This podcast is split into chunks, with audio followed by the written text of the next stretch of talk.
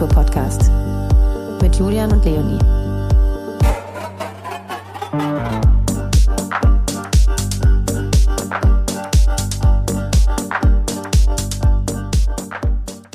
Diese Episode wird präsentiert vom neuen Hospitality Podcast, Zip Podcast zur Zukunft der Hospitality.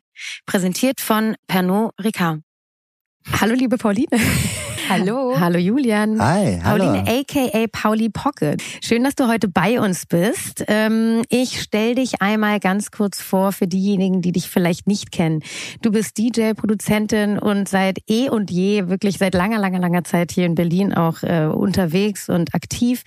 Ähm, ich frage mich ja tatsächlich gerade, wenn du so vor mir sitzt, ich meine, wir kennen uns, aber wie alt bist du eigentlich? Direkt mal zack. Ja, es ist lustig. Ich habe mir, hab mich schon, hab mich schon gedacht, dass diese Frage wahrscheinlich kommen wird. Direkt Äh, zum Start. 29 bin ich jetzt. Hm. Ja, und wenn man mal überlegt, dass du wirklich schon seit so vielen Jahren hier in Berlin äh, in den Clubs äh, umhertingelst und ganz am Anfang ja tatsächlich gar nicht in Berlin, sondern damals äh, im Jatz in Rostock ähm, und da auch dann tatsächlich noch mit deinem Papa, weil du noch nicht alleine auflegen durftest, soweit ich weiß. Und auch noch, das habe ich in äh, diversen äh, äh, Internetforen gelesen, mit Plastiktüten, wo du deine Vinylplatten untergebracht hast. Ist das so? Ja, also ähm, die Geschichte hat sich teilweise ein bisschen ähm, verselbstständigt, muss ich dazu sagen. Also der, es gibt da einen großen Warenteil mit dabei auf jeden Fall. Also zum einen fing das, ähm, also Auflegen habe ich nicht im Jatz gelernt, so im Mau-Club in Rostock damals, aber im Mhm. Jatz habe ich halt so meine ersten Gigs gespielt gehabt. Und ähm, dann war das halt irgendwann mal so, dass, äh, also bei meinem allerersten Gig, der war aber woanders im Rostock, und da haben meine Eltern mir halt einen Mutti-Zettel geschrieben, Oh. weil ich halt Für die Schule? Nee. Nee, für hiermit entschuldige ich Sie für den nächsten Tag. Nee, genau, weil ähm, ich halt äh, einfach, ich war ja unter 18, Durftest ich war nicht rein. 16, Ja. 15, 16 war ich, glaube ich. Und dann haben sie es halt einfach, hiermit erlaube ich meiner Tochter Pauline Hübner, dass sie heute Abend da, da spielen darf. Und meine Eltern waren nie dabei. Also einmal waren sie, glaube ich, irgendwann haben sie mich mal begleitet, aber es war jetzt nicht Begleitung, weil ich ansonsten nicht in den Club gekommen wäre. Aber es war natürlich jetzt auch nicht ganz legal, dass Ja. ich im Club gespielt habe. Wie war das für Reden wir dich? nicht drüber. Wie war das für dich, dass dein Papa dann dabei war? Ähm, also äh, tatsächlich war damals, als ähm, die mich einmal begleitet haben, war das, also es war auch mein Stiefpapa.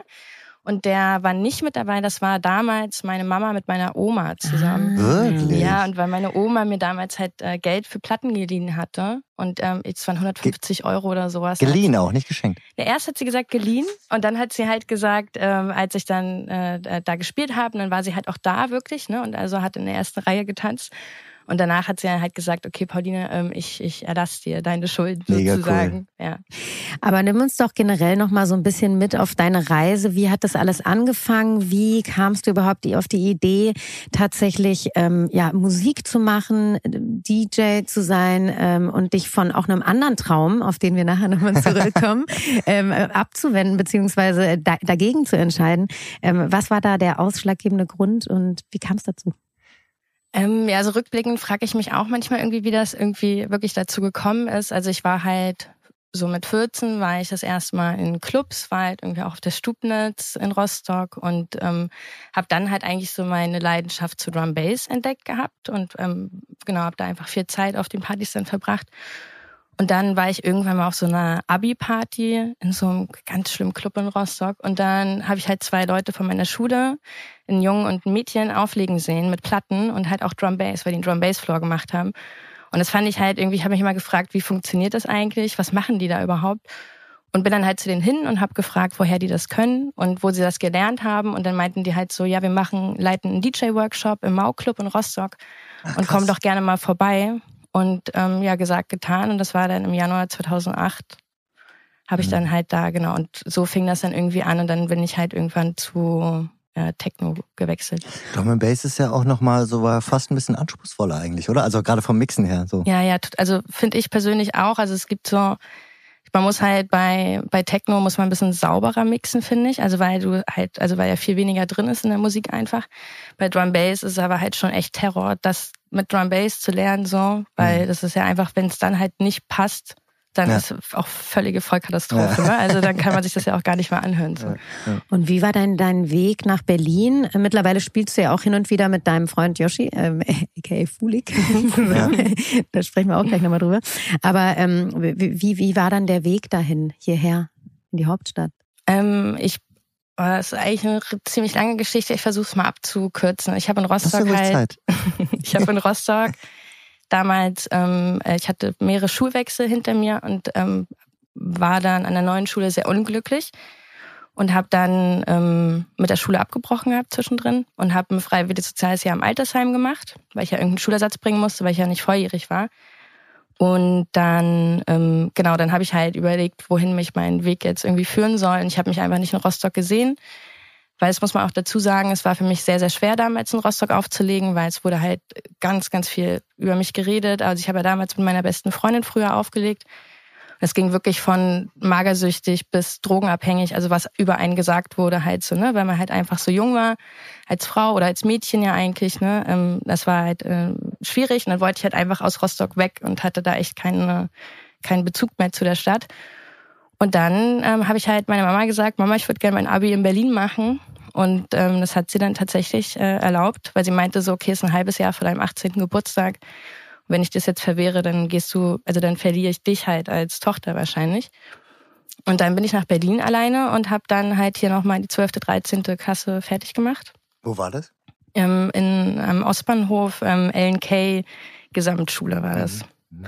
Genau, und da ähm, Genau, und so war das dann. Und dann hat sich das halt, es war ja auch immer nicht mein Ziel, jetzt irgendwie groß durchzustarten und mhm. ähm, DJ zu werden, sondern es hat sich dann halt alles irgendwie so zusammengefügt.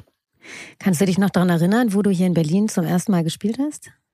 Ja, ich glaube, also es war, ich habe entweder war es das Golden Gate oder die Renate.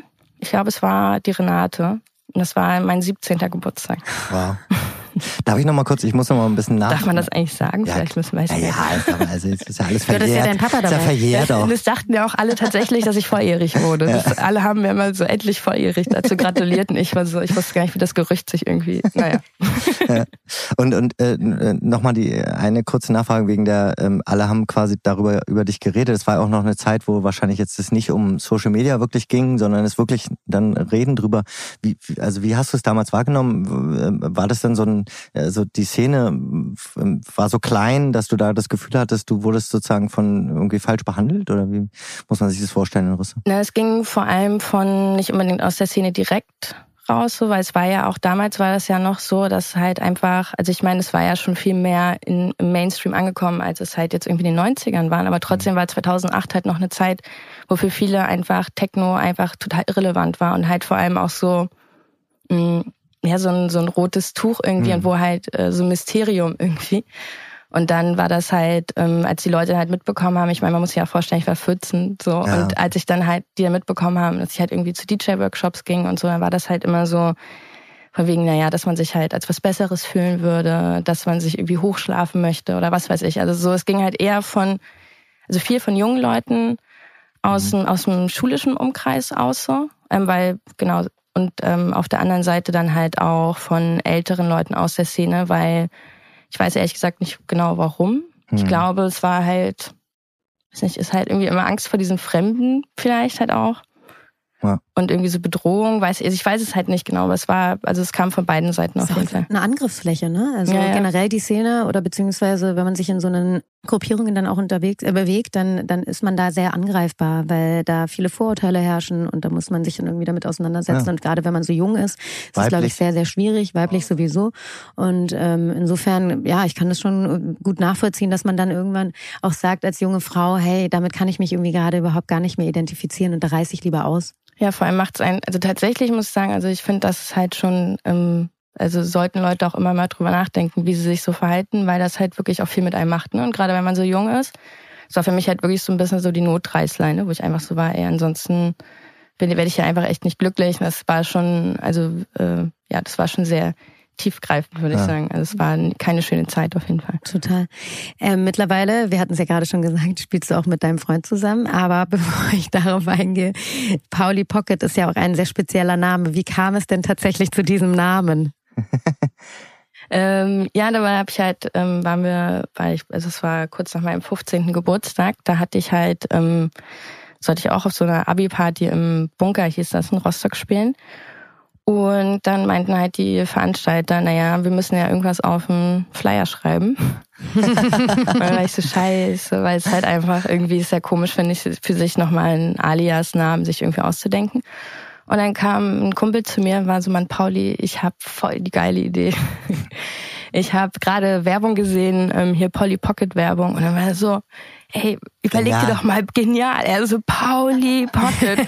und ich war halt so, es wäre ja geil, irgendwie jetzt, ähm, ich so dieses kleine Mädchen, blonde Haare, blaue Augen und irgendwie jetzt nenne ich mich noch nach so einer komischen kleinen Plastikpuppe. und dann dachte ich mir halt immer, ich kann das noch umändern, aber es hat ähm, jetzt blieb dann also, so. blieb dann so. Ja. Aber ich finde auch nochmal, um äh, kurz nochmal darauf so ein bisschen einzugehen, äh, jetzt was du über Rostock gesagt hast, ich finde ja schon, dass man das auch merkt, äh, ich weiß nicht, wie es euch vorkam, auch vielleicht in anderen Städten, wenn man mal woanders gewohnt hat. Wir sind schon auch in Berlin sehr verwöhnt von einem doch sehr, sag ich mal, freiheitsbetonten, offenen ähm, Umgang und ähm, äh, wir sind privilegiert. Ja, und ich finde schon, dass gerade wenn es zum Beispiel auch um Techno geht, ähm, das äh, in anderen Städten oft dann so wirkt, das ist einfach viel nischiger, es ist teilweise wirklich abgestempelter, ähm, es ist ähm, und, und, und, und das fällt einem doch oft erst auf, wenn man woanders ist. Dass es hier okay. sozusagen ein Teil der Gesellschaft ist, total angenommen, alle leben das, also alle kennen es ähm, und, und, und, und, und gehen damit um. Ähm, auch wenn sie es nicht unbedingt hören, haben alle damit Umgang und das, ähm, das hilft unheimlich unheimlich, aber es ist halt nicht überall so. Ja, total. Ich glaube, es liegt aber halt auch ähm, sehr doll daran, dass es hier einfach die Stadt ja voll von freischaffenden Künstlern ist, frei von Selbstständ äh, äh, voll von selbstständigen Leuten. Hm. Und dass die Stadt ja auch davon lebt und deswegen halt das irgendwie auch normal ist, dass es halt Leute gibt, die irgendwie was anderes machen, ne? Und irgendwie ähm, genau, und das ist halt in Rostock irgendwie ja dann oder den kleineren Städten halt schnell so, dass es, dass du dann natürlich auffällst wie ein bunter Vogel ja. irgendwie. Mhm. Ist ja immer wieder dieses, was Leute nicht kennen, ja. Ne, das ist ja eigentlich bei allem die gleiche Leier, so mhm. irgendwie. Haben Sie erstmal Angst vor oder wollen sich genau. erstmal dagegen wehren genau. oder hinterfragen? Hinterfragen ist ja im Endeffekt erstmal auch gar nicht schlimm, ja. aber ähm, trotzdem wird man dann erstmal so ein bisschen als Outlaw behandelt. Mhm. Ähm, mittlerweile ist es ja so, dass du hier wirklich richtig Fuß gefasst hast, das muss man schon wirklich sagen. Also du spielst überall und du bist mittlerweile auch im äh, Carter Booking. Wie kam es denn dazu, äh, also zu, zu, zu dieser Position, sage ich mal, wenn man das so nennen darf. Und ähm, ja, was macht denn der, der, der Clubkader Blau für dich auch so besonders vielleicht? Also jetzt nicht nur für, für die große Masse, sondern auch für dich persönlich. Also im Booking an sich bin ich ja nicht. Mhm. Ne? Also ich bin ja nur in Anführungszeichen, äh, Anführungszeichen ähm, Resident DJ. Mhm. Ähm, aber auch schon eine Weile, seit 2015 auch schon. Und ähm, was für mich den Kater ausmacht, ist halt also zum einen ist es halt für mich einfach total mein Wohnzimmer geworden. Also ähm, es geht halt von vom Sound bis zu den Leuten, Gäste, Mitarbeiter. Also es ist halt einfach irgendwie, ja, es ist, klingt halt immer so doof, aber es ist halt, ich fühle mich da halt wirklich, ist so wie die zweite Familie irgendwie oder zumindest halt einfach, es ist halt schön, dass man halt einfach immer weiß, man hat halt einfach seine Anlaufstelle so. Mhm. Und ähm, das ist einfach von vom Grundgefühl ist es halt einfach der Club, in dem ich mich am wohlsten fühle, auch so zum Privatsein. Ne? Also ja. es macht mir halt sowohl zum Spielen, finde ich es halt einfach mega, aber halt auch ähm, als Gast. Und das ist irgendwie, ja, das ist irgendwie, ich habe das Gefühl, dass man sich da so gut einbettet, auch musikalisch und dass man da irgendwie unter Gleichgesinnten ist. Und irgendwie, ja, es macht einfach Spaß. Ich meine, alleine schon, dass wir jetzt hier irgendwie im Holzmarkt sitzen. Ja. Und das halt alles so, ist ja alles irgendwie miteinander verwoben. Und halt auch, dass wir hier halt noch viel mehr haben als den Club. Und ja. ne, dass man halt ja auch unter der Woche sein kann und so. Ja. Ist auch spannend, dass äh, ne, mit deiner Vorgeschichte, dass du dann sagst, hier findest du quasi wieder so eine zweite Familie oder so ein Safe Space, der oder ja der Raum, der dich irgendwie auch auffängt und dir so ein Gefühl gibt von ähm, ja hier kann ich sein, wer ich bin, hier kann ich mich ausdrücken, hier ja, ähm, muss ich mich nicht ähm, falsch fühlen und das ist ja wirklich auch was Schönes, was dann die Clubkultur und darüber haben wir Julian und ich auch wirklich in den letzten zweieinhalb Jahren ganz viel gesprochen. Genau das ist ja das, worum es auch geht geht und wie wichtig das ist, dass das eben, ähm, dass das genau passiert. Mhm. Was hat denn der Kater eigentlich, weil du, du spielst ja auch, wie gesagt, überall, also auch im Ausland. Wie, wie, wie reagiert man da auf den Namen? Also ist es auch so ein äh, mittlerweile auch so ein äh, Symbol und auch bekannt für Berlin oder ist es doch noch was, was unterm Radar ist? Wie nimmst du es wahr? Ähm, also würde ich schon sagen, dass man das eigentlich ähm, mehrheitlich sehr gut kennt. ähm, kommt natürlich immer drauf an, also umso weiter weg, umso äh, weniger Jonathan macht sich mal kurz einen Wein. Okay, und weil ich vorhin Ärger bekommen habe von Jonathan, warum ich immer hier sage, Jonathan macht dies oder das. Jonathan sitzt hier gerade und nimmt die Aufnahme Gib den hier Wein auf. bitte wieder zurück, mein Lieber. ähm, ja, genau. Also ich glaube halt, also aber doch, also mehrheitlich wissen die Leute das schon, wobei es halt oftmals Verwechslung mit Katermucke gibt. Ja. Katerblau und Katermucke. Der Unterschied ist den Leuten oft nicht so klar. Ja. Das ist irgendwie auch voll schwierig, den zu erklären. Also das verstehen die Leute oft Ja. nicht. Ich sage Label und Club ist halt, Ist halt irgendwann mal abgesplittet sozusagen und ist zwar ähnlicher Name, aber ist mittlerweile unterschiedliche Firmen. ja, ich glaube, es ist halt, also ich weiß auch nicht so ganz genau, aber ich glaube, es war ja von Anfang an schon selbst, also es war Mhm. nicht aus dem, also das war ja, glaube ich, schon immer mit Felten und damals Sascha. Ja. Aber ich Ja. weiß es auch nicht genau, wie es jetzt, da will ich jetzt, weiß ich nicht. Ich hatte es vorhin schon angesprochen. Ähm, du hattest ja ursprünglich mal einen ganz anderen Plan. Du wolltest ja mal Psychologin werden oder beziehungsweise Psychotherapeutin. Ähm, Ich weiß, wo du das her hast. was, äh, was hat es damit auf sich? Und was ist aus diesem Plan geworden? ähm, ja, das, ich weiß, das hast du aus dem Steckbrief, ne, von Ja. der Katerseite. Ja, ich habe, genau. das steht seit ungefähr fünf Jahren auf meiner Liste, dass ich den mal unbedingt umschreiben muss. Weil immer, wenn ich das lese, schäme ich mich so fremd. Bin so, oh Gott, ey, was ist da? Steht da eigentlich drin? Naja, auf jeden Fall. Also ich wollte, so es war jetzt nie, ich, also ehrlich gesagt wusste ich eigentlich immer nicht so ganz genau, was ich machen möchte. Es war halt für mich schon immer recht, ähm, also was mich immer schon angezogen hat, war halt einfach so ähm, mit Menschen zu arbeiten und vor allem halt auch so ein bisschen die, also was halt hinter den äh, hinter den Menschen steckt, so zu ergründen, äh, ergründen irgendwie. Das hat mich schon immer fasziniert, muss ich sagen. Und ähm, deswegen war für mich halt eigentlich, habe ich gesagt, also das so habe ich mir das Psychologiestudium halt schon so vorgestellt, dass ähm, ich damit halt auch Sachen machen kann, die ähm, mich dann erfüllen am Ende. Ähm, naja, was das halt, was mich von dem Traum abgewandt hat, das war jetzt auch nicht mein größter Traum, aber es war halt einfach so, dass ich es schon gerne machen wollte, Ja. war halt tatsächlich, dass ich einfach nie angenommen wurde. Ich hatte halt ein Abi mit 2-2 gemacht und dann hatte Was ich mich ja gut ist. ja, das dachte ich auch. und dann hatte ich halt ähm, mich in Potsdam an der, an der Uni beworben. Und ähm, dann war ich von, habe ich einen Brief bekommen und ich war von 5000 Bewerbern auf Platz 2500. und der letzte angenommen wurde war, Ja. oder der oder die letzte war halt, glaube ich, mit 1-0 tatsächlich. Platz, Platz vier. Ja. Und dann war ich halt so, ey, ich warte jetzt keine zehn Jahre, Ja. Mhm. bis ich irgendwie mit Wartesemestern da durchkomme. In Ja. gewisser Weise machst du jetzt trotzdem was mit Menschen.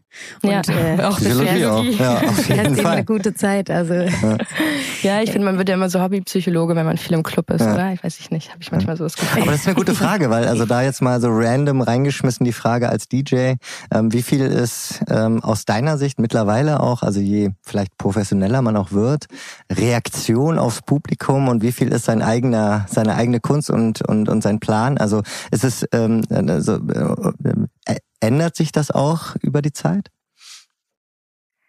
Äh, ja, ich würde sagen, tatsächlich hat sich ähm, bei mir so rum verändert, dass ich früher mehr einfach ohne Rücksicht auf Verluste, gerade als ich angefangen habe zu spielen, so, ähm, dass man halt einfach, so, weiß ich nicht, ich habe auch mit Platten gespielt, da hatte ich halt auch irgendwie gefühlt 20 Platten nur, Hm. also ich meine wahrscheinlich schon mehr, ne, aber Die Ähm, muss man dann noch spielen. die muss man dann noch spielen. und man hat ja auch noch eine ganz andere Herangehensweise irgendwie, ne? Weil man ja auch, das ist ja auch das Schöne eigentlich, weil man so viel unbedarfter noch ist so. Und ähm, ich ja auch noch gar nicht so eine lange Feiererfahrung hatte. Ich meine, es waren irgendwie ein, zwei Jahre oder sowas, ne? Aber halt dann sehr intensiv und halt nicht in dieser Szene so drin, sondern halt eigenständig irgendwie. Ähm, jetzt mittlerweile, also es ist schon, also ich richte mich auf jeden Fall nach dem Publikum, ist mir auch wichtig. Also ich würde mich jetzt nie komplett verstellen. So, ne, ich könnte jetzt nicht irgendwas, aber das habe ich, besitze ich auch gar nicht an Musik. Aber ähm, genau, ich würde sagen, über die Jahre ist es mehr geworden. Also weil aber auch, ich weiß nicht, manchmal ist auch ein größerer Druck da, finde ich, halt über die Zeit so. Und dann muss man auch immer aufpassen, dass man nicht zu sehr einen Film schiebt. Hm. Was denken die Leute jetzt? Was ist jetzt irgendwie? Und dann muss man immer wieder sagen, tief ein- und ausatmen. Du weißt, dass du das kannst und gut machst, so, ne? Ja. Aber es ist so, ja, ich würde sagen, es geht eher so rum. Früher weniger, heute mehr auf Leute gucken. Hm. Was auch noch spannend ist in dem Kontext, weil du gerade, also wir haben gerade quasi über ähm, unterschiedliche Lebensplan, Routen auch gesprochen. Also eigentlich ist ja ganz schön, dass daraus nichts geworden ist, weil äh, ne, deswegen sitzt du jetzt auch hier und, und bist den Weg gegangen. Und dennoch, ähm, ähm wie ist das ähm, bei dir zum Beispiel so? Macht man sich dann auch Gedanken über, keine Ahnung, die, die ferne Zukunft in, in diesem Job? Ähm, äh, so, wie, ne, wie, wie, wie, keine Ahnung, wie verdient man irgendwann auch Geld, um äh, seine Existenz äh, zu sichern? Oder ist das erstmal, oder lässt man es jetzt gerade alles zu und nimmt alles mit? Ähm, äh, gute Frage, weil ich nämlich tatsächlich, also ähm, mittlerweile, ich studiere jetzt ja auch gerade tatsächlich Mhm. Zwar kein Psychologie, aber ich habe das auch zu Corona jetzt angefangen. Ähm, bin jetzt im vierten Semester, das schließe ich gerade ab und studiere nachhaltiges Unternehmensmanagement. Wow. In, in, hey. in, in der Hochschule für nachhaltige Entwicklung in Eberswalde. Und ähm, also auf jeden Fall, das war, ich, ich glaube, ich tick da ein bisschen anders, als viele andere DJs das immer gemacht haben. Also mir war das schon immer, irgendwie hat mich das ein bisschen gestresst, der äh, der Fakt, dass ich halt keine Ausbildung abgeschlossen habe, kein Studium irgendwie fertig habe oder so. Und ähm, ich halt auch nicht davon ausging, so dass ich jetzt sage, okay, ey, also ähm, dass das halt immer weiter und weiter geht, sondern also vor allem, selbst wenn es weitergehen würde, finde ich, ist ja immer noch die Frage, wie lange will ich das denn eigentlich mhm. machen? Ne? Also es kann ja auch sein, dass man selber halt irgendwann der Sache überdrüssig ist oder auch kann. Kann ja auch sein, dass genau. es irgendwie psychisch, physisch. Oder meine Hand halt einfach irgendwas mit der Hand ist. Ja. So, ne? Also ich meine, es gibt da so viele Sachen, die halt einfach gerade als DJ, wenn du halt deine Hände oder Füße nicht mehr richtig funktionieren, hast du halt schon mal erstmal das erste Problem irgendwie so. Ne? Das geht ja sehr schnell. Oder wenn du nicht mehr richtig hören kannst, wenn du nicht mehr richtig, also es ist ja, ja eigentlich alles, weil du ja alle deine Sinne irgendwie brauchst, ne? Also ja. nicht alle, aber viele Sinne brauchst. Mhm. Und ähm, genau, ich mir schon immer drüber Gedanken gemacht habe, aber dass es halt dann auch so schnell geht, dass man halt irgendwie sich so überlegt, oder dass man sich halt denkt, das ist halt, äh, genau, man lebt ja von Wochenende zu Wochenende. Man, das ist halt schon echt schwierig, wenn das gerade so am Laufen ist, dann zwischendrin halt auf einmal umzuschalten auf Studium. Und deswegen mhm. war das mhm. jetzt mit Corona ganz gut, weil ich dann halt die ersten drei Semester eigentlich fast immer im Lockdown war. Mhm. Durchgezogen hast. Ja, ja, und jetzt halt, ähm, genau, und halt das auch echt jetzt auch auf jeden Fall bis zu Ende mache. Das ist halt auch so eine Frage, ne? Also wie wie, wie lang, was für eine Halbwertszeit hat dieser Job? Und mhm. ähm, ähm, da will ich jetzt nicht unbedingt was vorweggreifen mit, wie lange hat ein Halbwertsjob, äh, hat dieser Job eine, eine Halbwertszeit äh, in Bezug auch bei Frauen? Ne? Mhm. Das ist auch, glaube ich, noch mal eine andere Geschichte. Aber einfach Stichwort Lifestyle, mhm. ähm, das ist schon einfach etwas, man ist von Wochenende zu Wochenende, was du gerade meintest. Wie geht man damit um? Wie gehst du selber damit um? Äh, wo findet man da seine Balance oder wo, wo, wo versuchst du da irgendwie auch so Anker zu finden, die dich ähm, auch wieder erden und, und setteln? Mmh. Hm. Ich habe da ehrlich gesagt gar nicht so eine richtige Strategie. Also es ist halt einfach so, ich bin jetzt auch, also ich feiere ja auch gerne ja. mal. Ja. Ich bin jetzt kein DJ, der irgendwie nie feiert. Das machen ja auch manche, ne? Ja. Aber so, ich finde das halt schon auch wichtig, dass man das auch kann noch, dass man auch selber mal tanzt, dass man selber merkt irgendwie, wie es eigentlich auch auf der anderen Seite ist und dass man genau den Spaß dabei halt auch, also auch merkt, was man den Leuten eigentlich auch geben kann, was man selber auch möchte. Ich glaube, eigentlich ist so der Hauptpunkt, ist es mir auch zu Corona nochmal so klar geworden, dass ähm, mir wichtig ist, dass ich auch unter der Woche mich halt wirklich auch auf meine Freunde konzentriere und halt man neigt halt dazu oft so nach dem Wochenende dann einfach zu sagen, ey, ich brauche jetzt drei Tage für mich hm. und dann halt irgendwie auch die sozialen Kontakte schleifen lässt so. Und mhm. das will ich halt nicht mehr machen. Und das möchte ich halt wirklich so, dass man dann irgendwie, oder halt auch sich nicht irgendwie vier Gigs oder drei Gigs jedes Wochenende reinknallt, sondern halt auch einfach mal sagt, nee, das reicht jetzt so. Und dann ja. ist es halt schwer, auch Anfragen abzusagen, wenn man mhm. eigentlich kann. Ja. Aber genau. Ist das, ähm, äh, da habe ich immer so das Gefühl, wir sind ja auch alle aus diesem Bereich, ähm, das ist so ein bisschen so eine, so eine hohe Kunst, äh, das Nein sagen.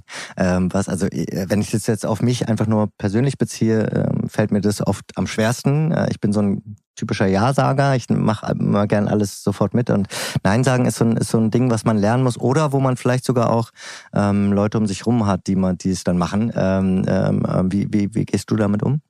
Ich finde es auch super schwierig. Also ähm, gerade weil ich glaube halt gerade so, wenn man ähm, als selbstständige Person und irgendwie auch im also ich weiß nicht, ich finde es immer so schwierig, mich als Künstler zu bezeichnen, muss ich sagen, weil ich finde halt eigentlich, ich bin DJ, also ich würde, na egal, ist ein anderes Thema. Aber wenn man aus dem, aus dem, äh, genau, aus dem Kulturbereich kommt, so glaube ich, man ist ja sowieso immer dankbar dafür, ne? Also hoffe ich zumindest, dass die meisten Leute dankbar sind, wenn sie Gigs-Anfragen, äh, Gig-Anfragen bekommen. Und dann finde ich es halt schon super schwierig, ähm, Nein zu sagen. Das Gute ist natürlich, dass ich eine Agentur habe, die mich verbucht mhm. und die das dann auch für mich übernehmen kann. Ähm, und eigentlich ist es halt einfach wirklich, dass man dann sich irgendwelche Grenzen setzen muss, wo man sagt, auch was, was für eine Gage zum Beispiel auch, ne? Dass man jetzt nicht, weil jeder kommt ja irgendwie um die Ecke und sagt, ähm, ey, wir sind doch so dicke und wir kennen uns doch noch von früher und hier bla bla bla. Ne? Also dass mhm. man aber wir haben keine Gage. Genau, aber wir haben keine Gage. Genau, genau das so. Ne? Ja. Das ist ja voll oft so, dass man dann halt nicht irgendwie mal denkt, oh, ich will nicht, dass die irgendwie enttäuscht sind oder traurig sind. Also es ist wirklich ja, ich glaube, man muss einfach wirklich, so doof es mal klingt, aber sich seine, die Grenzen setzen und einfach, das muss man halt üben. Und es ist ein Job. Ja. Damit bezahlst du deine Miete, Total. damit bezahlst du dein Essen. Das ist wirklich Voll. etwas, was äh, am Ende des Tages, du gehst ja auch nicht zur Arbeit, Julian.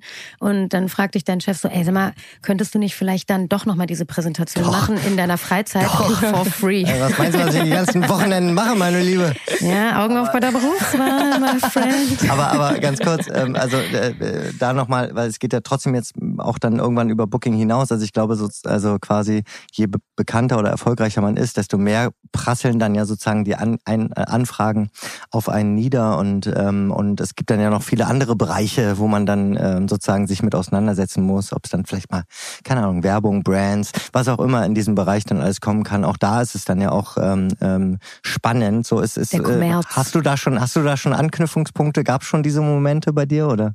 Das meinst du jetzt, dass mich so Marken gefragt haben? Also ja, ich glaube, das hat aber fast jeder auf Instagram.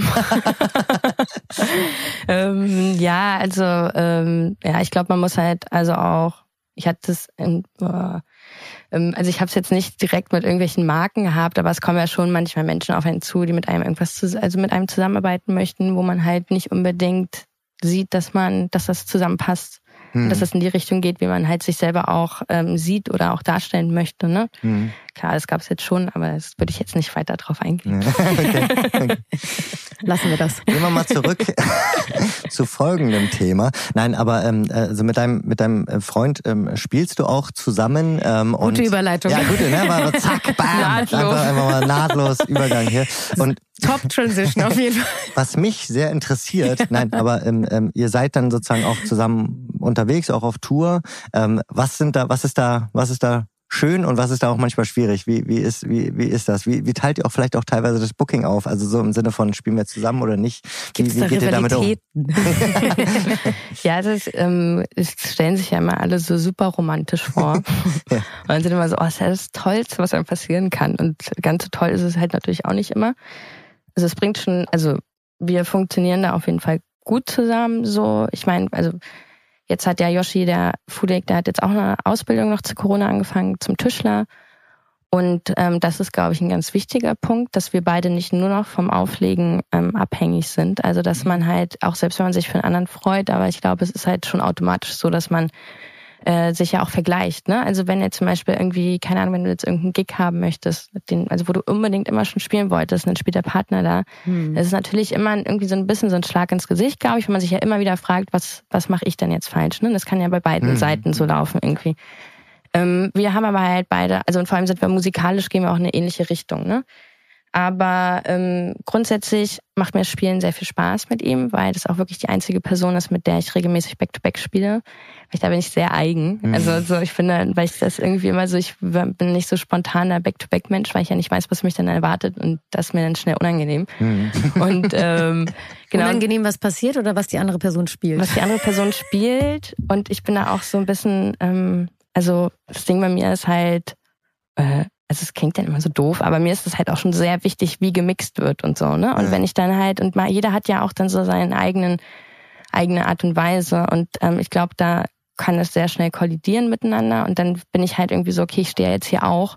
Und ich habe halt auch Stehst sechs Jahre. Genau. Ja, ja. Und ich habe halt auch sechs Jahre im Back-to-Back -Back gespielt. So, deswegen, also grundsätzlich bin ich da, glaube ich, recht kompatibel, so weil ich ja bei, also nicht total der Ego-Mensch bin, so dass jetzt nur ich im Mittelpunkt stehen möchte. Aber genau mit ihm hat das halt einfach, es hat sich aber auch so ergeben, als wir ja, auch jetzt acht Jahre, über acht Jahre zusammen. Und es war dann halt früher, und wir haben wir damals zusammen im Sisyphos im Dampfer gespielt. Das war der erste Gig und das hat halt einfach so so gut zusammen funktioniert. Ist aber auch ein schönes Entree da, oder? Der kleine, voll, voll. kompakte voll, Schuppen. Voll. Ja, ein Dampfer ist halt auch einfach, da passt halt auch der Sound von uns halt voll. super rein. Ja. Genau, und, und auf Tour sind wir gar nicht so oft zusammen, muss ich sagen. Also wir spielen jetzt nächste Woche spielen, äh, weiß gar nicht, wann wird das hier eigentlich ausgestrahlt? Ich weiß es gar nicht, aber wir spielen. Ähm, Gute Frage, ja. Also äh, vor, vor zwei, drei Tagen wolltest du damit ah, ja, genau. zusammengespielt. Wie war es denn? nee, genau, also wir sind halt nicht so oft zusammen unterwegs so und das ist dann aber schon cool, wenn man halt, also die Reise ist dann schon schön zusammen irgendwie. Ja. Aber gab es denn mal Momente, wo du dachtest so, oh nee, ey, ich, das, ich muss mich da abgrenzen oder ich würde lieber eigentlich nur die Beziehung haben und gar nicht mehr diese Ebene, wo man auch zusammen irgendwie auf professioneller Ebene ähm, agieren muss und das auch aushalten muss, wenn der Typ dann vielleicht mal gerade keinen geilen Mix hat. Kann, kann, kann ja nochmal schnell reinholen hier, was er dazu sagt.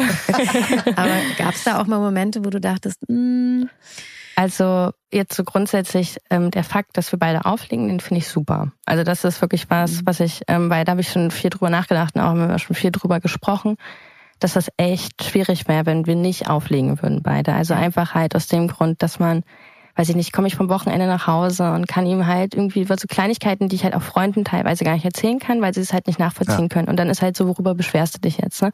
Ja. Aber es ist ja so, Reisen ist halt super anstrengend. Und gerade diese ganzen, wenn du am Wochenende 76 Stunden unterwegs bist.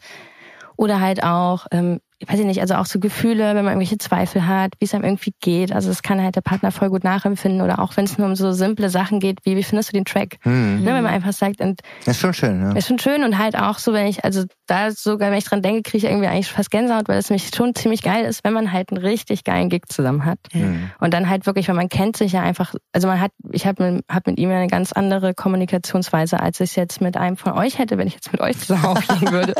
weil das ist ja, da ist man ja viel höflicher auch, ne? Also so, und wir beide sind natürlich, wir haben uns auch schon echt oft gezofft hinterm Pult, aber das kriegen die Leute hoffentlich ja. nicht so mit. Aber ähm, es geht in beide Richtungen so, aber es kann halt, also Mach ich. das aus jetzt. Ey, wirklich war manchmal so, was für eine Scheiße. Das haben wir schon so oft gehabt. So wie peinlich, ey. Jetzt stehe ich hier noch. Naja, das geht schnell. Hör auf zu gucken. Guck nicht. Hör auf zu gucken, das kriegen alle mit. Ja, das gibt's alles schon so, ich meine, klar. Ne? Ja, lustig.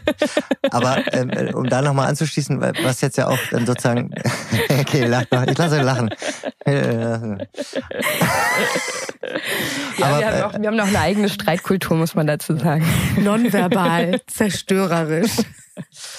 Was ja jetzt auch, was ja jetzt auch sozusagen nochmal so, äh, also spannend wird an dieser Konstellation, ist, ist jetzt auch die, die, die aktuelle Zeit, die da nochmal so ein bisschen reinspielt, wo ja mh, zumindest, sage ich mal, auf Diversität, auf Quote mehr geachtet wird, was ja auch alles, ähm, was wirklich unterstützenswert ist.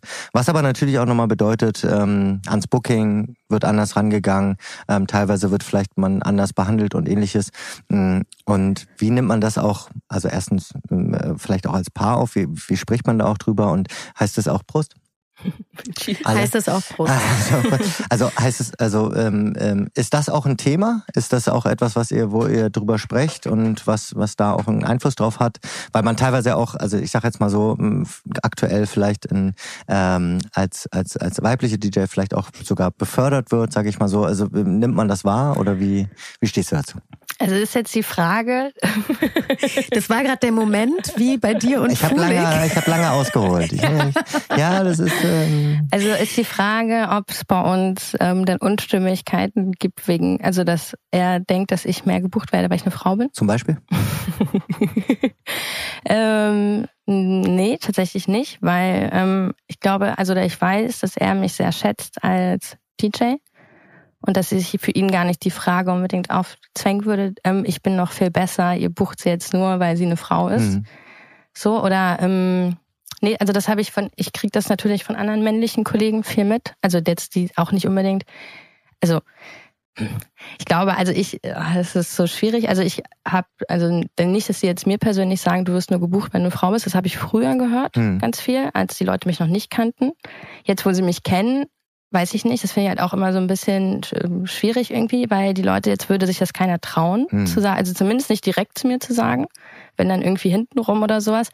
Aber ich glaube, also bei mir ist das, weiß nicht, also ich habe das jetzt nicht so als, also generell finde ich halt das, ähm, ähm, finde ich die Quotenerfüllung, also finde ich das schon richtig. Also es kommt halt immer drauf, muss jetzt nicht immer unbedingt 50-50 sein, sondern aber ich habe es halt einfach generell, ist es jetzt nicht so ein großer Punkt, vor allem nicht in der Beziehung. Nee. Ja. Nee, gut, und um, um da nochmal ein bisschen trotzdem drauf einzugehen, weil es ist natürlich ein super spannendes Thema und ein wichtiges Thema auch.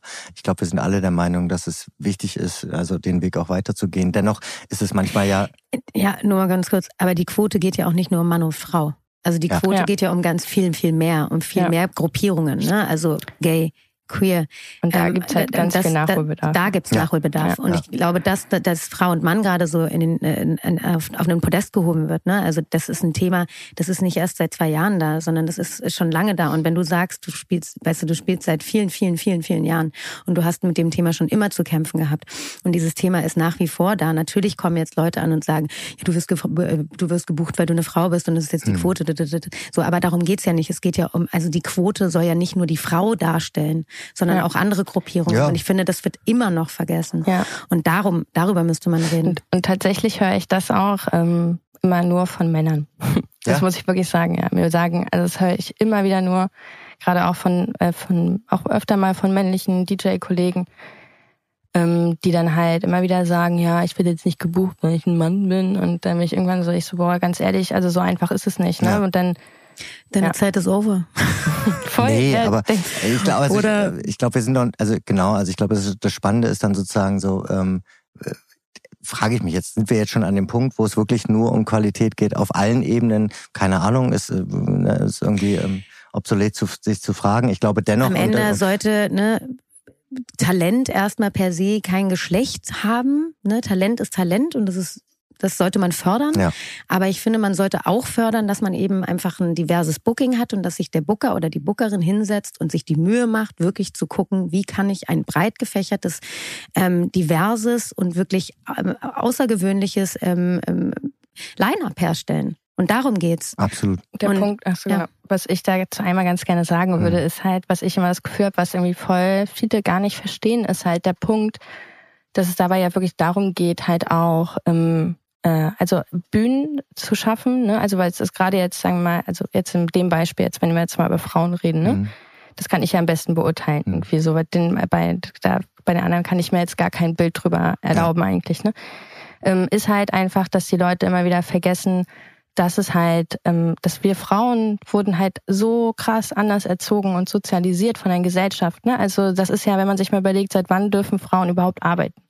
Seit wann dürfen Frauen sich ihren Job überhaupt selbstständig aussuchen, ohne ihren Ehemann um Erlaubnis zu bitten? Ne? So seit wann dürfen Frauen wählen? Seit wann dürfen Frauen überhaupt irgendwie ihr Ding verfolgen? Und dann kommt es halt immer wieder, dass so gesagt wird, na ja, aber ich meine, wenn Frauen irgendwie auch so viel Talent hätten, wieso gibt's denn nicht so viele wie Männer? Sage ich immer, na ja, Leute, das ist doch total logisch. Also hm. denkt doch mal ein bisschen nach. Ne? Also ich meine, ähm, das ist so, wenn du halt bis, bis, in den, bis ins letzte Jahrtausend halt irgendwie nur als, ähm, als Sekretärin arbeiten durftest oder als Krankenschwester. Natürlich sind das auch nach wie vor noch Jobs, die halt die Mehrheit der Frauen ausüben. So, ne? Ich meine, du durftest halt, wann, seit wann dürfen Frauen überhaupt bei beim Militär sein oder Polizei, egal was man jetzt davon hält, ne? aber das war ja gar nicht möglich. Und Absolut. deswegen, und das habe ich mir auch immer anhören müssen, Frauen und Technik. Und dann war damals halt, also hätte ein Typ mit dem Auflegen angefangen in der Schule, ne? Der wäre gefeiert worden. Und bei mir war es halt so, naja, willst du dich nicht mal lieber hübsch anziehen, so, ne? mhm. ne? Also, dann wird dir gesagt, schmink dich mal lieber, es steht dir besser und lach doch mal, weil du bist ja eine Frau, es sieht besser aus, so. Also so halt.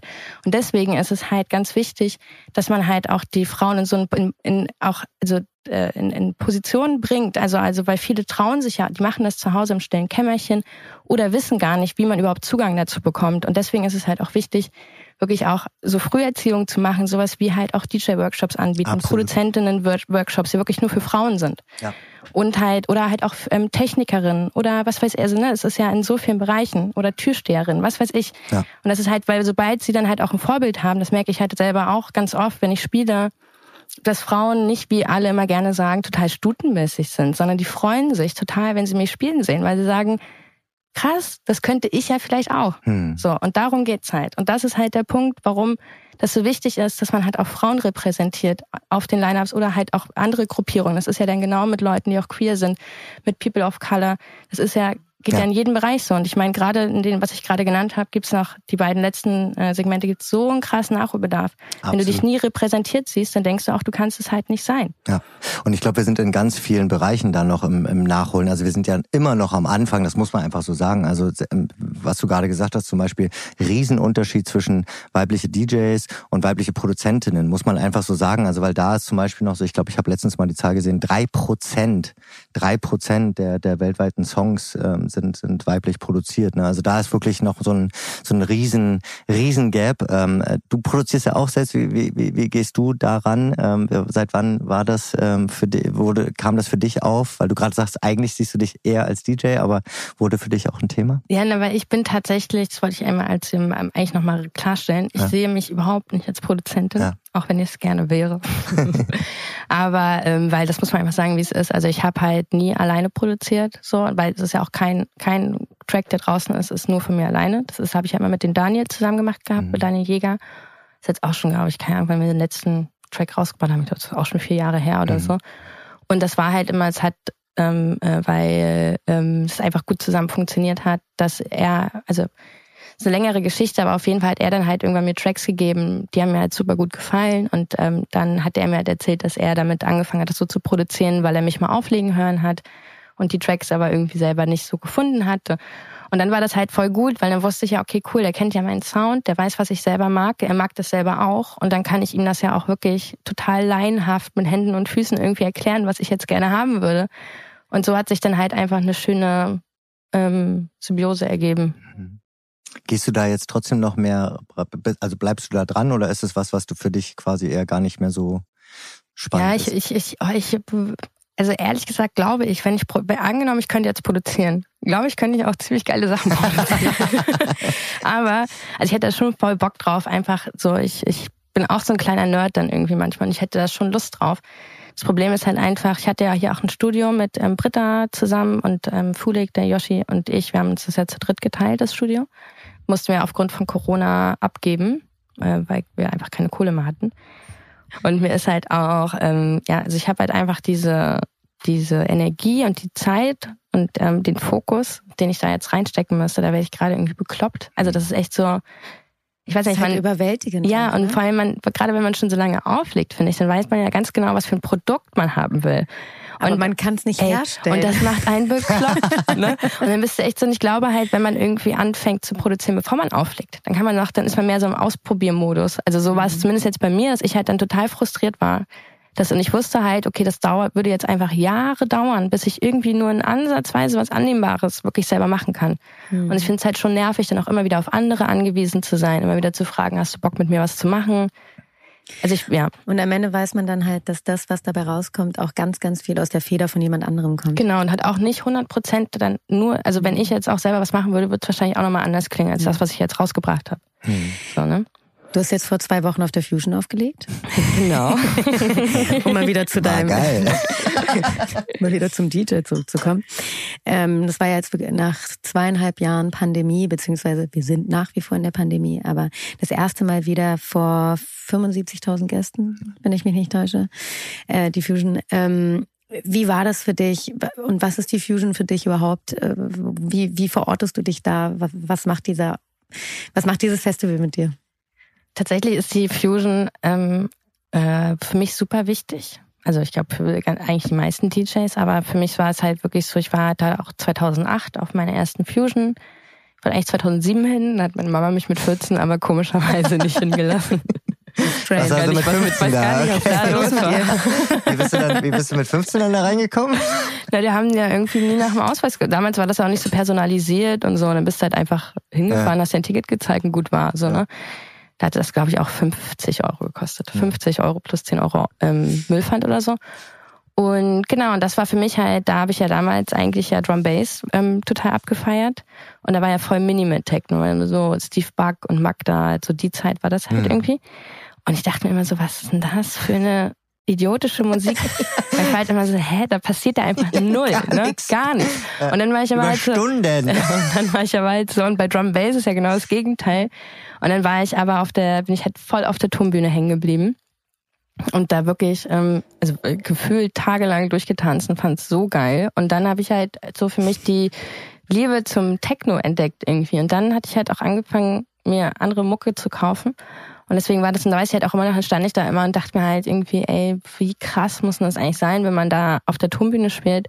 Das war jetzt aber nicht, weil ich jetzt dachte, ich stehe da irgendwann mal, mhm. sondern es war eher einfach, ich habe es mir einfach so vorgestellt, wie ich reagieren würde. Ne? Und ich dachte halt immer, entweder kippe ich halt um und ich habe ja noch mit Platten gespielt, dachte mal, ich kriege ja dann die Nadel nicht ja. mal mehr auf, dem, auf die Platte gelockt. und, ich, und so war das halt irgendwie. Und dann, genau, dann hatte ich 2011 das erste Mal da gespielt aber dann ganz lange nicht, bis 2018, glaube ich. Was hast du 2011 da gespielt? Also. Welche Musik? War das noch Drum Bass dann? Nee, nee, das okay. war, das war Techno. Das war Techno. ja. ja. also halt zumindest, keine Ahnung, ich spiele auch jetzt keinen richtigen Techno, ne? Das ist ja immer so ein bisschen Definitionssache. Ja. es werde Licht. Wie würdest du es denn bezeichnen?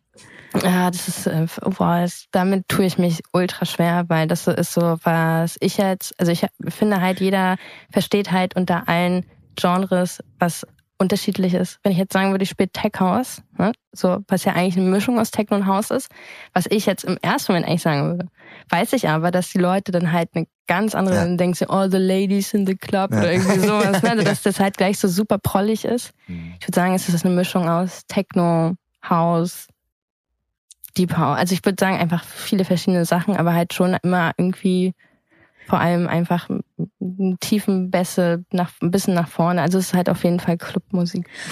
Und wie war es jetzt vor zwei Wochen? Ähm, ach so, ja genau. Nee, war so, also es ist da waren wir. Waren, irgendwann waren wir mal dort. Ich hole euch, ich hol euch mal wieder ein bisschen kurz zurück. Ähm, nee, das war auf jeden Fall war es natürlich mega aufregend. Ich war halt auch so gerade dadurch, dass ich jetzt halt auch das Studium ähm, mache nebenbei und sowas, ist es halt schon ganz schön viel oft halt auch immer so dieser Switch von einer Situation in die nächste. Und ähm, muss schon sagen, dass ich halt einfach irgendwie, genau, schon öfter mal jetzt ein bisschen zu kämpfen hatte in letzter Zeit, dass man halt wirklich so den, dass ich mich da auch entspannen kann, dass ich dann auch im Moment sein kann und mhm. dann einfach auch mal loslassen kann. Und was ich eigentlich immer sehr gut konnte beim Auflegen und das ist mir so ein bisschen abhanden gekommen in letzter Zeit, habe ich das Gefühl. Und deswegen war ich halt vor der Fusion. So eine Routinefrage auch, so ein bisschen, oder? Nee, nicht, dass ich jetzt nicht mehr wusste, wie ich auflege mhm. oder sowas, ja, ja. sondern ähm, dass ich halt eher einfach so dieses, für mich ist Auflegen eigentlich schon was Meditatives, weil man es halt auch, weil man, also es läuft halt von selbst auch so, ne? Die Handgriffe, da muss ich ja nicht drüber nachdenken, ne? Weil man das halt einfach kann, also kann irgendwie, mhm. ne? weil, so, weil man das ja so lange macht. Und ähm, eher so, dass ich dann, keine Ahnung, ich weiß nicht, also man mehr drüber nachdenkt, gefällt das jetzt den Leuten, gefällt es ihnen nicht und wie gefällt es mir überhaupt und, oh, und dann wie ist man irgendwie, die? genau, man ist dann irgendwie, weiß ich nicht, also irgendwie aber ist das nicht, also die, die, hat das nicht die Pandemiephase in uns allen so ein bisschen ausgelöst? Also so ein ganz normaler Effekt, wo man sozusagen dieses Selbstreflexive, wo man einfach, ne, weil man einfach so viel Zeit mit sich selbst verbracht hat, sozusagen. Ich glaube, es ist aber auch so ein bisschen, was sie gerade meinte, ähm, so quasi der Kontrast zwischen ich führe ein Leben am Wochenende und führe dann mhm. aber auch noch ein Leben unter der Woche, nämlich ähm, während meines Studiums und sich dann da frei zu kämpfen zu, ey, ich lasse jetzt hier komplett los Auf und muss Punkt. aber am Montag mhm. wieder voll am Start sein. Genau das ist, ja. äh, das, ich, das ja. ist schon doll manchmal. Ja, weil es hatte ich jetzt gerade auch am Wochenende, hatte ich dann irgendwie jetzt sonntags noch in ähm, Leicester in UK gespielt und bin dann, also Samstag halt im Kater, Sonntag da und musste halt Montag eine Prüfung schreiben. Und der Gig war halt aber schon so lange fest, wurde so lange verschoben jetzt, dass ich den halt schon vor dem Studium eigentlich schon drin hatte. Und dann ist halt so, und dann, wenn dann halt auf den Reisen alles schief geht, wie es bei mir jetzt gerade ging am Wochenende irgendwie, dann ist halt so, dann hast du ja auch gar keine Zeit zwischendrin zu lernen. Da hast du im Kopf halt eigentlich so, ey, scheiße, ich muss halt eigentlich morgen diese Prüfung machen, hab noch gar nichts drin, jetzt stehe ich hier, mhm. muss aber hier auch wieder für die Leute irgendwie abliefern. Und man hat halt irgendwie das Gefühl, du musst ständig irgendwie on point sein aber halt in so völlig verschiedenen Sachen. Ja, das ist der ja. Konflikt zwischen den zwei Welten dann, ne? Ja, ganz genau. Zwischen Tag und Nacht. Ist, ist wirklich krass, ja. Und das muss ich halt schon sagen, das ist schon ganz schön doll. Also weil du kannst ja auch nicht, also man hat dann halt selber immer das Gefühl, man ist bei allem nicht so 100 Prozent da. Ja. Und das stresst einen selber. Und auch wenn die Leute das nicht mitkriegen, aber dann denkt man halt so, oh Gott, irgendwie ist es jetzt nicht so cool oder ist es, und das ist halt einfach mhm. genau das, man kann sich einfach nicht 100% auf eine neue Situation einlassen. Da kommen wir wieder zur Psychologie. Das ist die Verunsicherung, ne? weil man einfach nicht mehr genau da ist, wo man sein soll, ja, genau. sondern man ist eigentlich mit dem Kopf woanders. Und das genau. ist halt wirklich, ich glaube, sowohl für das ähm, Emotionale als aber auch das Rationale, was man ja dann irgendwie auch während des Studiums irgendwie bedienen muss. Da muss ich einfach rational und ganz klar denkend sein und auf der anderen Welt bin ich halt irrational und völlig Total. unklar denkend, ganz sondern genau. gehe einfach nur mit dem Gefühl. Und diese zwei Welten mit miteinander zu vereinen, das ist. Äh, das hast du sehr ja. schön beschrieben gerade. Jetzt muss ich euch mal wieder zurückholen zum zur Fusion, weil äh, äh, dennoch ist es ja irgendwie so, ich weiß nicht, wofür es für dich steht, aber es ist ja dann wirklich so, dass die Fusion ja, also wenn ich es definieren müsste für mich, ja, ganz persönlich, würde es für Loslassen stehen. Und hast du denn diesen Moment dann ähm, auch ähm, erwischt? Ähm, äh, kam, kam es dahin? Ähm, konntest du dann sozusagen loslassen? Ähm? Ja, tatsächlich ähm, zum Glück ja, voll. Weil ähm, das hatte ich halt vorher auch ähm, genau viel drüber nachgedacht, dass überhaupt bitte chill mal einfach. Ja. Und ähm, dass man das irgendwie wirklich genießen kann. Und das hat ähm, sehr gut funktioniert auf jeden Fall. Es war halt auch, ich hatte auch eine gute Playtime, es war halt Samstagnacht zwei bis vier das ist halt schon mal cool, wenn du halt nicht die ganze Zeit überhaupt, also das erste Problem schon mal gar nicht gibt, dass du immer versuchen musst, die Leute auf dem Floor zu halten. Das ist halt schon für dich immer das Stressigste irgendwie. Wenn die kurz vorm Gehen, also wenn die genau diese Entscheidung ist, gehe ich jetzt oder gehe ich nicht, ne? Mhm. Und du halt immer die, diesen Zwischending bist. Und ähm, ja, es hat auf jeden Fall, also es war mal wieder ein Gig, wo ich halt auch wirklich loslassen konnte. Nur habe ich es halt irgendwie wie immer, wenn ich irgendeinen wichtigen Gig habe, irgendwie verscheiße ich das immer mit der Aufnahme. Ich weiß auch nicht, was da los ist. Das ist jedes Mal wirklich, also das habe ich auf der Tourmühne, habe ich dann halt Chinchkabel nicht richtig reingesteckt, dann wurde es irgendwie auf Mono aufgenommen, ja. hat nicht funktioniert, dann habe ich es auf dem Garbage, war genau das gleiche. Und jetzt beim Sonnendeck habe ich tatsächlich, wo ähm, ich war mir so sicher, dass ich auf Record gedrückt habe. Da lief halt auch die Zeit ab und tatsächlich habe ich einfach nur das Set von Fulik von der Tanzwüste abgespielt. Wirklich? Ich habe hab auf Play gedrückt aus Versehen und nicht du warst auf Record. noch ganz kurz, du warst noch ganz kurz bei deinem Studium. Total. Ja, das war irgendwie ein bisschen doof, aber jetzt ähm, genau, ich warte gerade darauf, dass weil die Technik von der Fusion, also vom Sondeck, hat das ähm, eventuell aufgenommen. Oh. Und ähm, ja. Daumen gedrückt, Daumen mhm. gedrückt. Also man könnte sagen, die Fusion hat auf jeden Fall ein großes Fundament für deinen musikalischen Werdegang äh, dargestellt auch. Ja, ganz toll. Wir haben so eine kleine Kategorie bei uns im Podcast, ah. den, die würde ich auch gerne hier jetzt weiterführen, Julian. Sehr gespannt, sehr gespannt. ähm, äh, ja, ich habe ja das, was ich, äh, diesen kleinen Steckbrief, da hast du auch kurz und knackig drauf geantwortet. Ich bin gespannt, wie du jetzt drauf antwortest. Wir würden ganz gerne noch mal so ein paar, mhm. so ein paar Punkte äh, durchgehen. Schnelle Fragen sozusagen. Quickie. Julian, it's your ja, turn. Ich fange an. Also das, äh, das Stichwort ist Lieblings. Bindestrich. Wir fangen an mit Lieblingsladen. Kann Club sein oder Shop. oh Gott, oh Gott, oh Gott. Ähm, Lieblingsladen ist auf jeden Fall Kater. Lieblingskünstlerin? Boah, ich stelle Fragen. Ja. Ähm, ich also, was ich selber wirklich sehr gerne höre, ist ähm, oder von Produktion Toni Casanova ich sehr gerne. Ähm, als DJ. Verlinken wir mal rein. Könnt ihr reinhören. Boah, es gibt eigentlich recht viele. Also CJ, wenn ich gerade richtig gut finde, ist Shaila heißt sie, die ist aus Hamburg. Die mhm. ist sehr super, die habe ich gerade mal entdeckt. Die spielt aber auch ein bisschen mehr nach vorne. Mhm. Ähm, Yoshi mag ich natürlich, Fulik mag ich natürlich auch sehr gerne. Es ist halt voll schwierig, das, da muss ich kurz ein bisschen länger drauf antworten, weil ich da gar nicht so, ich finde das immer so schwierig, weil wenn der finde ich jemanden mal einmal gut und beim nächsten Mal wieder nicht. Also ja. ich finde das immer so schwierig. Ja, das, da winde ich mich immer ein bisschen bei der gibt's, Frage. Gibt es auch was außerhalb des Technos, wo du sozusagen sehr gerne, wo du auch manchmal vielleicht so zurückgreifst auf... Ähm ja, voll. Jetzt bin ich bei zum Beispiel auf einem Konzert von, ähm, also jetzt ähm, bei äh, Fat Freddy's Drop mhm. zum Beispiel da bin ich bald und ich höre auf jeden Fall ganz viel andere Musik. Ich höre gerne Hip-Hop, mhm. ich höre gerne Singer-Songwriter-Kram oder einfach halt, wenn mir Apple irgendwas ausmeint, was mhm. für mich zugeschnitten ist sozusagen. Ne? Also ich höre schon, ich höre wenig wenig elektronische, also ich höre mir auch nicht groß Sets an oder so. Es ist auch so ein bisschen, um dann so ein bisschen auch einfach, ähm, ich, also quasi auch da, keine Ahnung, privat zu sein oder nicht irgendwie an Arbeit zu denken oder so, sondern einfach abschalten zu können? Ja, also schon voll, weil es ist oft so, wenn ich den Sets von anderen Leuten höre, dass dann, wenn da irgendwas kommt, irgendeine Kleinigkeit, also wenn es ums Mixing geht, um irgendeinen Track, weiß ich nicht, dann denkt man drüber nach, mag ich das, mag ich das nicht, wie mache ich das, wie will ich das machen? Da kommt man schnell wieder in diesen Loop irgendwie rein. Weil gerade muss ich tatsächlich sagen, höre ich relativ wenig Musik, weil ich gerade einfach echt ganz schön gestresst war ja. in letzter Zeit. Ja. Also man einfach so viel zu tun hatte. Ja. Aber das finde ich auch, also um das nochmal in dieser Runde zu sagen, wo wir ja alle mit Musik quasi arbeiten, es also geht mir auch total so, dass man einfach Musik bedeutet schon auch oft Arbeit. Also selbst wenn was im Radio läuft oder so. Es ist, Weil es, legst du auf? Nee, nee ich, ich, nee. ich mache Musik in der Werbung. also ne, meine, ganz was anderes. Du auch? Nee, nee. Bei dir weiß ich das ja, manchmal ja, ganz so Nee, genau, aber ich arbeite quasi auch mit Musik und das ist halt dann auch einfach so, dass es wirklich wenig Rückzugsorte gibt und manchmal ist es einfach so das Schönste, das, das Ohr zu entspannen. Aber also. weißt du, was für mich die, also wenn ich zu, ich mache auch viel Homeoffice zum Teil ähm, und was für mich wirklich die absolute Entspannung ist an Musik, ist tatsächlich sehr leises, ein bisschen knisterige ähm, klassische Musik aus dem Radio.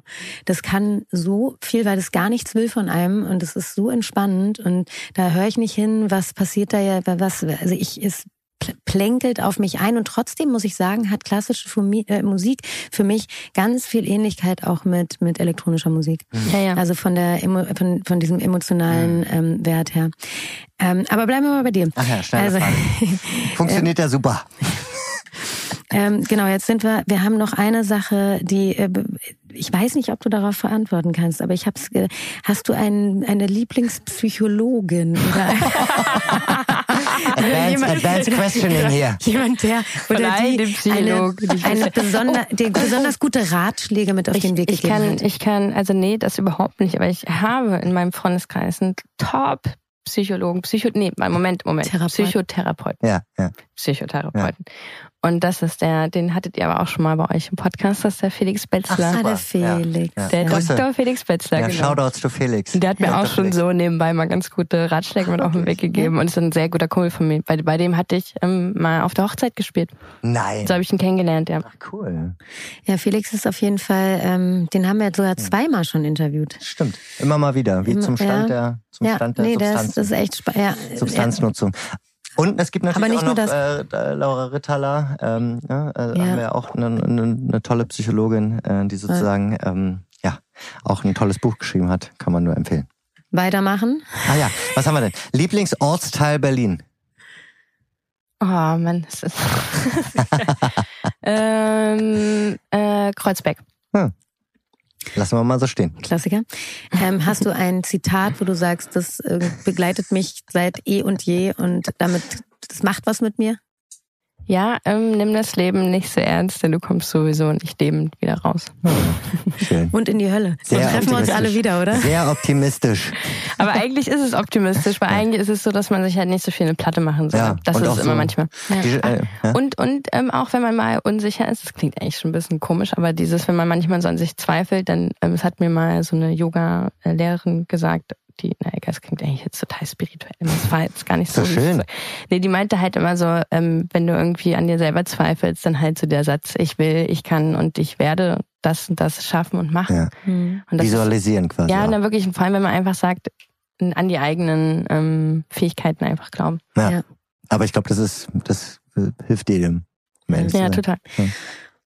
Und zu guter Letzt, deine Lieblingserinnerung? Man kann auch sagen, Tanzerinnerung, Cluberinnerung. Aber du kannst es auch weiter angehen.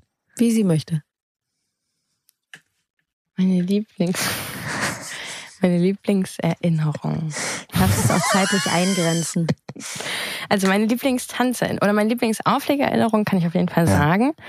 Das war, würde ich behaupten, eigentlich immer ähm, Garbage. Vor allem das Jahr, als ich mal den Wald geschlossen habe, äh, Wald Closing auf dem Garbage.